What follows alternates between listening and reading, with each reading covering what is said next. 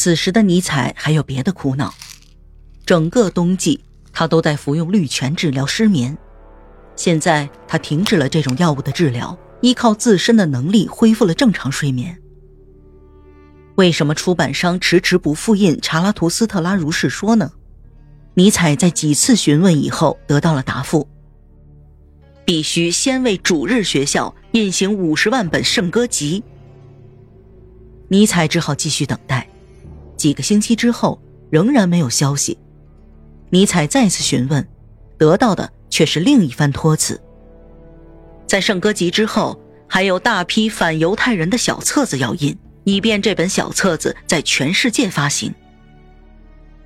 六月到来的时候，查拉图斯特拉如是说的复印依然遥遥无期。弗里德里希·尼采为此大动肝火，他为他的英雄感到痛苦。这位伟大的英雄竟然被前信主义和反犹太主义这两种陈词滥调阻拦住了。书籍无法出版，让尼采感到泄气。他不再动笔，而且还将行李连同随身携带的。足有一百零四公斤重的书籍和手稿留在了车站。他讨厌罗马的一切，人群嘈杂而又肮脏，私生子大量存在，教室让人无法容忍，如同气味难闻的洞穴一般的教堂。他天性中就带有对天主教的憎恶，每当走进教堂，他在生理和心理上就会产生不良反应。产生这种怨恶的原因，并不是因为他是一个喜欢批判和指责的哲学家，而是因为他成长在一个宗教家庭，而家中的牧师，尼采的父亲，一直信仰路德教。这令尼采无法忍受其他香烟缭绕、偶像罗列的教堂。尼采强烈的想要离开这座城市。阿奎拉的美名传到了尼采这里。那里还居住着阿拉伯人和犹太人的君主，天主教教皇的敌人，弗里德里希·冯·霍廷斯托芬。尼采也想住到那里去。他在那里找到了漂亮的寄居房间。他在巴贝里利广场一栋房子的顶楼，位置极好，同时那个房间可以让人忘记自己身处于城市。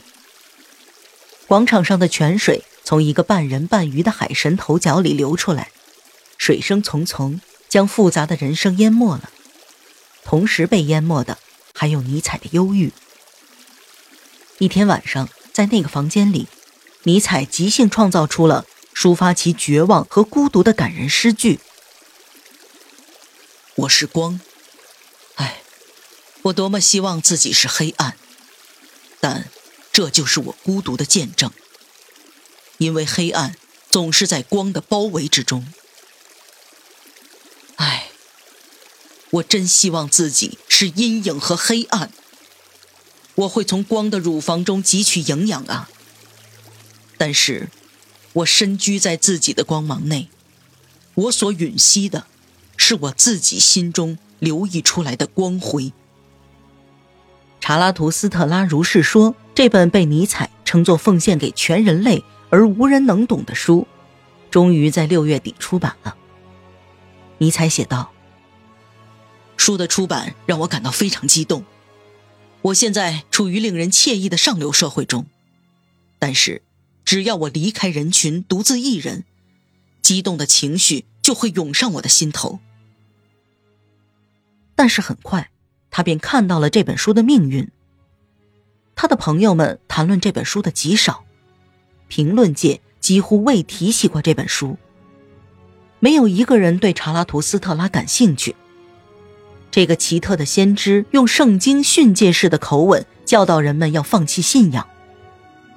伊丽莎白·尼采和弗罗林·冯·梅森伯格在看了书之后说道：“书中所说的让人多么痛苦啊！”这两位妇女是基督教的虔诚信徒，书中的言论。也惹怒了他们。尼采在给彼得加斯特的信中说道：“他们都说我言论过激，但是我自认为我的书是如此温和。”盛夏到来时，罗马的社交圈因为天气状况而解散了。尼采不知何去何从，他一直憧憬着的是非同寻常的日子啊。他一度相信，那些有教养的欧洲人最终会被自己感动，会成为自己忠实的读者，或者，更确切的说，也许，他吸引的会是信徒和侍从们。他们要朝拜的不是虚弱的自己，而是强大的查拉图斯特拉。五月初，他给彼得加斯特写信说道：“我有一个避暑计划，我会在某个森林里选择一个城堡。这个城堡是从前本都会的僧娼们为了沉思而布置起来的。我将邀请我的朋友们，当然，他们必须是经过我挑选的，住进这座城堡。我必须继续寻找新的朋友们。”六月二十二日左右。在种种打击之下，尼采离开了阿奎拉，前往恩加丁，那里是他最喜爱的隐居地。